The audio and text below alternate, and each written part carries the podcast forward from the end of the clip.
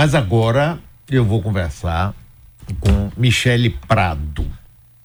Ela é autora dos livros Tempestade Ideológica, Bolsonarismo, a alt-right e o populismo liberal no Brasil. E também vamos falar sobre o pré-lançamento do Red Pill, radicalização extremismo em nome de Deus, dos homens e da liberdade. Michele, muito obrigado pela sua participação, por estar aqui conosco. Tudo bem com você, Michele? Tudo bem, Mário. Prazer falar com vocês. Eu estou um pouquinho rouca porque eu estou bastante gripada, mas eu acho que dá para a gente conversar. Dá sim, dá para ouvir bem sua voz. Michele é pesquisadora no grupo USP de pesquisa, monitor do debate político no meio digital e se dedica a pesquisar e produzir conteúdos a respeito de radicalização online e prevenção do extremismo violento, não violento e terrorismo online. Michele, por favor, explique a gente esse trabalho seu. Eh, depois a gente entra nos seus livros. Como é que funciona isso? Maravilha, Mário. Então, eu eu sou pesquisadora no Grupo Monitor, do debate político no meio digital, pela USP, orientada pelos professores Pablo Hortelado e o Márcio Ribeiro.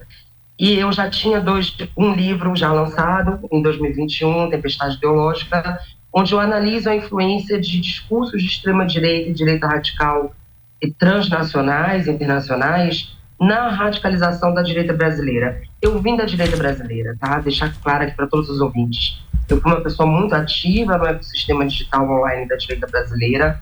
Votei no Bolsonaro no segundo turno em 2018 e eu percebi aquela radicalização acontecendo, inclusive de amigos. Então eu decidi estudar sobre o assunto que seria o extremismo, que seria o extremismo de direita, ou o que, que estava acontecendo, o que, que era o bolsonarismo. Então, dessas pesquisas iniciais, inicialmente uma pesquisa independente, que não era uma pesquisa acadêmica, depois se transformou numa pesquisa acadêmica. Eu lancei o primeiro livro, Tempestade Teológica, onde eu falo sobre o populismo iliberal, ou seja, não é o liberalismo, é o iliberalismo.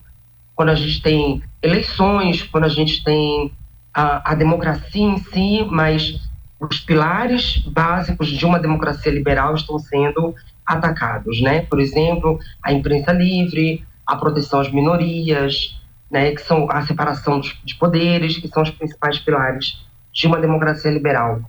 E dentro desse estudo, da pesquisa para o primeiro livro, eu também observei, a partir de evidências empíricas, né, dessa, desse, desse monitoramento, desses estudos, estava acontecendo uma radicalização online muito forte, principalmente entre adolescentes e jovens, e uma, uma e crianças também, infelizmente, mas uma radicalização que a gente chama de radicalização violenta, ou seja, que ela pode levar ao extremismo violento, à ação violenta contra outras pessoas, né? a um atentado, a, algum tipo de violência direcionada, ideologicamente motivada, seja por motivos políticos ou raciais ou religiosos.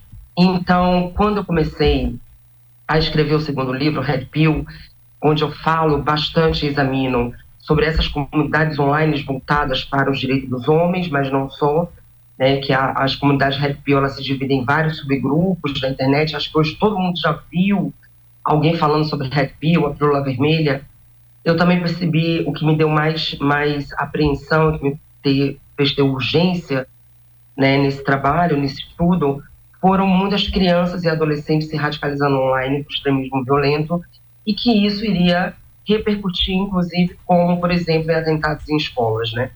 Então, desde o ano passado, eu faço um trabalho junto com a Secretaria de Segurança Pública da Bahia, por exemplo, de colaboração, para a gente analisar perfis e analisar ah, sinais, marcadores vermelhos de que aquele indivíduo está prestes a cometer, aquele adolescente está prestes a cometer um atentado numa escola, criar alguns conteúdos para a gente tentar prevenir essa radicalização online, que é uma auto-radicalização, na verdade, né? Eles passam muito tempo consumindo conteúdos extremistas, é, conteúdos ideológicos, conteúdos inspiracionais, con conteúdos instrucionais, acabam se radicalizando, passando a acreditar que a violência é uma solução legítima para suas queixas, sejam elas queixas auto-percebidas ou queixas legítimas, como bullying, por exemplo.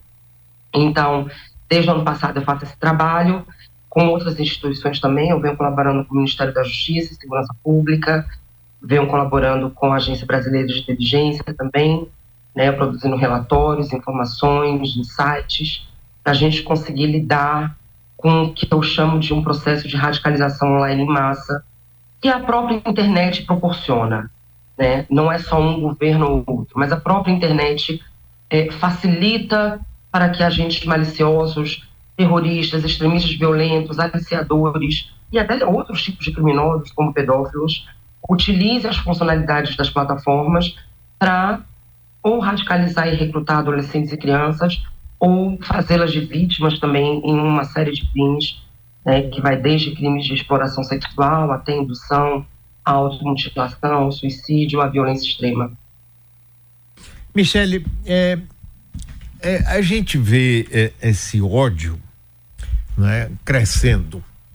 É, havia uma, uma ideia quando chegou a pandemia, por exemplo, que atingiu todo mundo, no mundo todo, e a gente aqui no Brasil, nós fomos atingidos por várias outras é, coisas adicionais. Havia a ideia de que, passada a pandemia, as pessoas iam ficar mais amorosas, menos raivosas, e que a gente, eh, estando perto da morte, convivendo com morte de pessoas conhecidas ou não conhecidas, mas a gente vendo todo dia aquele balanço dado nas redes de comunicação, inclusive televisão, etc., as pessoas sairiam com uma outra visão da vida. Não foi nada disso que aconteceu. Depois nós tivemos uma eleição né, no ano passado extremamente radicalizada mas passada a eleição, aí um dos objetivos do presidente Lula seria recompor esse tecido brasileiro tão é, dividido. E não é nada disso que a gente está vendo. E agora, esse episódio Israel-Hamas ajuda mais uma vez a botar lenha na fogueira, ao ponto, e eu estava dando até risada assim, do ridículo de as pessoas se pronunciarem a respeito do boicote ao chocolate bis ou não. Quer dizer, um monte tem gente morrendo de fome. Lá no, no, no Oriente estão morrendo na guerra. E, no entanto, tem muita gente preocupada com chocolate bis. Ô, Michele, a gente tá num buraco sem saída, não é? O que é que você acha? Ai, Mário, eu não gosto de ser tão pessimista, mas infelizmente o cenário não é nada é, positivo. Como eu falei, a gente está vendo um processo ainda de radicalização em massa online. Né? É um processo que ainda vem sendo estudado, não apenas aqui no Brasil, mas por, por pesquisadores do extremismo né, a, nível global, grandes pesquisadores. É, a pandemia foi um, um Muita gente achou que, como você disse, que as coisas iriam ser melhores depois da pandemia. No entanto, para a gente que é pesquisador dessa área, né, extremismo e radicalização, a pandemia foi um, um, um corte e já prevíamos que teríamos muitos danos futuros, principalmente em relação à radicalização online, né? Foi muito tempo, muitas pessoas expostas somente ao conteúdo online durante um, um período muito longo. Foi uma uma, um dilúvio de teorias conspiratórias, de narrativas da conspiração circulando online, né, a nível global. As teorias elas surgem, digamos, nos Estados Unidos, mas ela, cada país, os extremistas vão pegando determinados elementos e adequando aos seus próprios contextos locais, né? Então aquela, aquela teoria conspiratória ela sofre pequenas modificações, mas estão adequadas ao contexto local. Nós vimos isso aqui no Brasil com a teoria da grande fraude da grande mentira do, do Donald Trump foi totalmente é, é, optada pelo, pelo bolsonarismo, pela, pela a direita radical e extrema-direita brasileira e foi transformada aqui em fraude eleitoral e trouxe todos os danos que nós vimos e a mobilização para a radicalização violenta, que chegou inclusive a, a, a acontecer a invasão ao Congresso. a invasão do Congresso, eu disse no meu primeiro livro, em 2021, que nós teríamos exatamente aquilo que aconteceu no 8 de janeiro aqui no Brasil. Está escrito lá no Tempestade Biológica, a previsão. É, é, então, a gente está passando ainda por esse, por esse processo de radicalização online.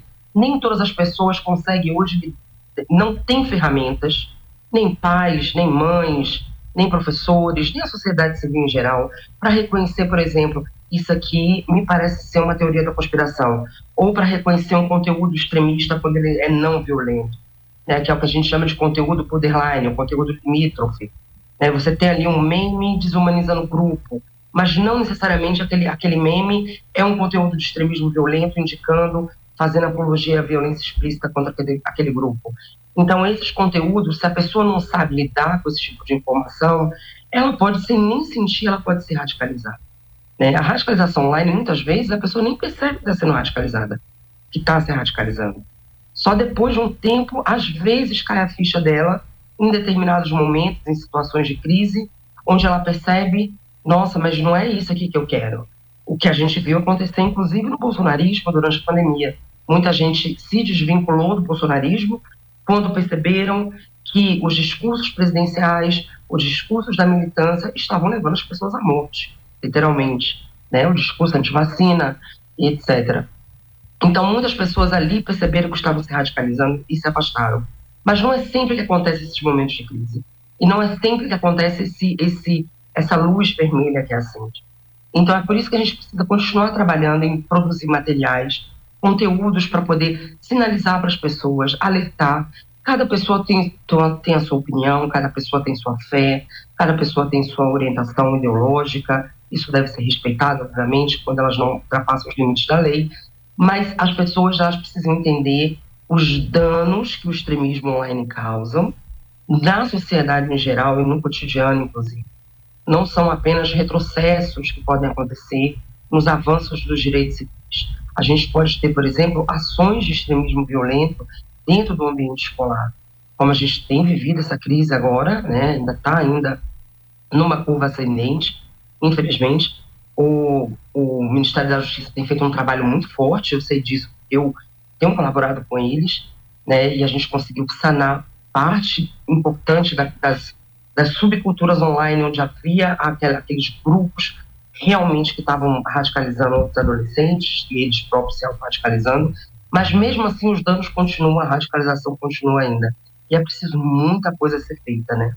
Você vê que agora com esse novo, com esse novo evento, né, um, um abominável atentado contra a população civil de Israel, atentado terrorista, e é preciso seja dito com todas as letras que foi um atentado terrorista, e o terrorismo ele não pode ser justificado nunca, nem normalizado e nem ah, ser tratado com indiferença, porque o terrorismo é o ápice da violência contra outra pessoa, é o ápice da infâmia. Né? O terrorista ele não acredita em processos políticos, não acredita em soluções políticas. O terrorismo, o terrorista acredita na violência como solução, na violência contra pessoas inocentes especificamente. Então a gente teve agora e discursos totalmente repreensíveis de amplos setores, da, da esquerda principalmente, né? ou normalizando, ou justificando, ou até mesmo glorificando né, o, o, a ação do Hamas, do grupo terrorista Hamas, em, em Israel, que obviamente vai provocar uma reação da sociedade e também vai haver espaço para que agentes maliciosos de extrema-direita utilizem essas narrativas para radicalizar ainda mais pessoas. Né? E é o que nós estamos assistindo agora. Já está até acontecendo uma lista de, de uma lista horrorosa de, de, de, professores caçando professores que eventualmente falaram, é, é, apoiaram a Palestina ou, ou falaram algum tipo de discurso ligado ao Hamas.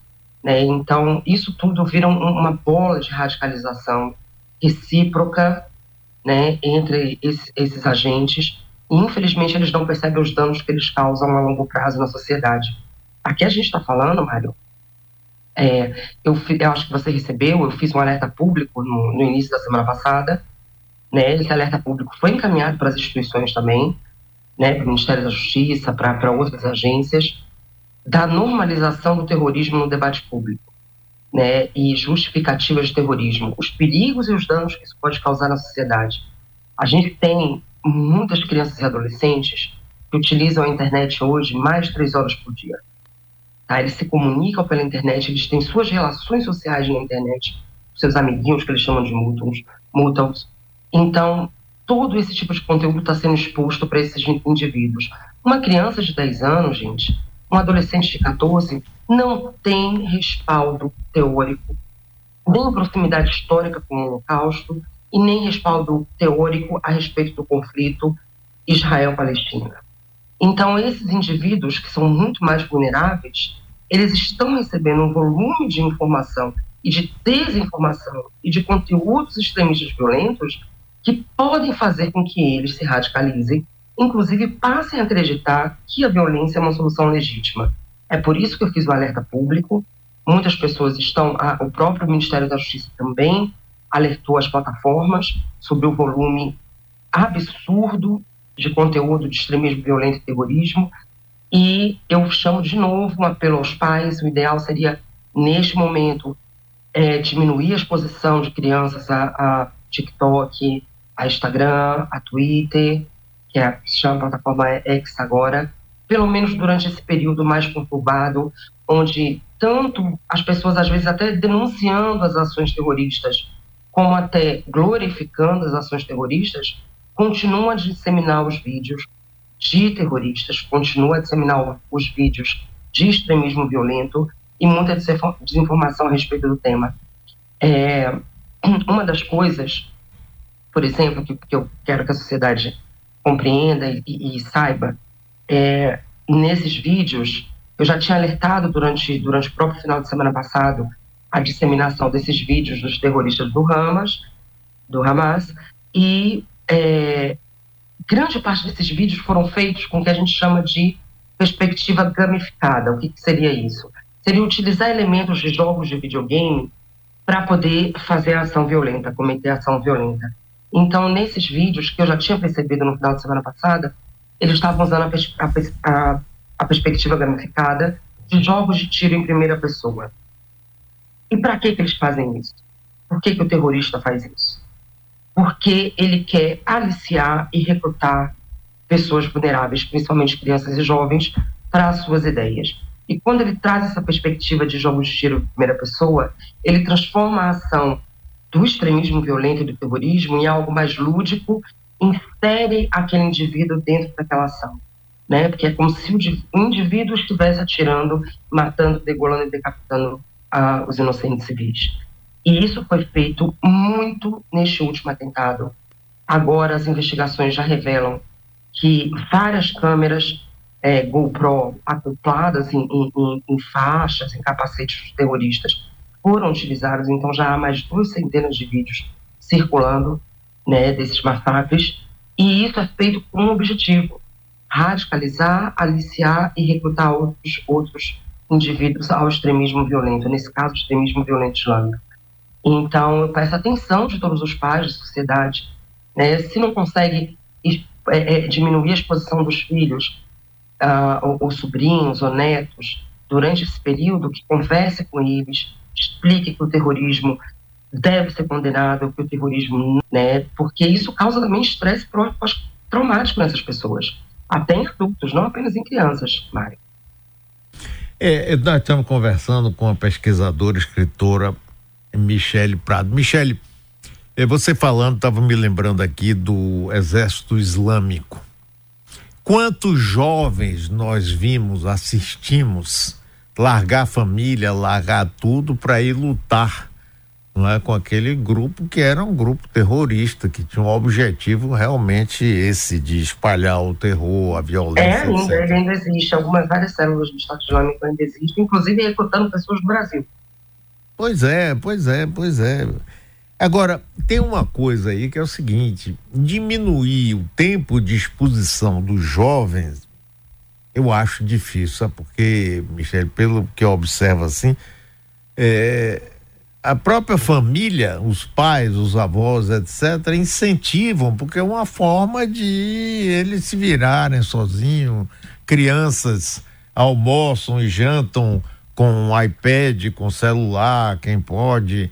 Enfim, é uma coisa que passou a fazer parte do dia a dia da família.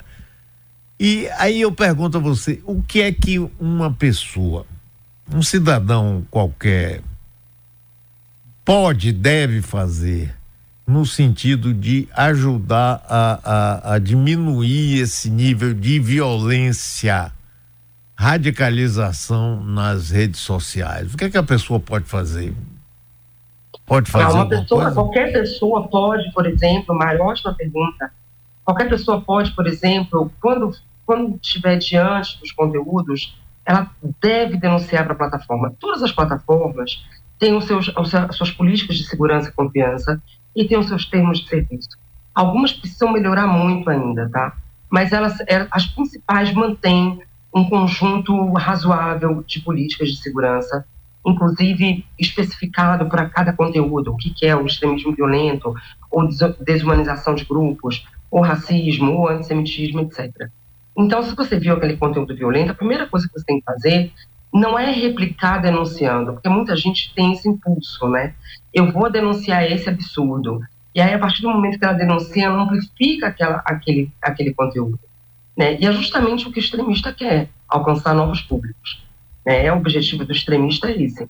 Então, ao invés de, em vez de você repartilhar fazendo a denúncia, compartilhar vá direto na denúncia da plataforma. Se for algo muito grave, como, por exemplo, uma incitação direta à violência direcionada contra outra pessoa, ameaça à vida real, isso tem que ser printado e tem que ser encaminhado para a Polícia Civil de sua cidade.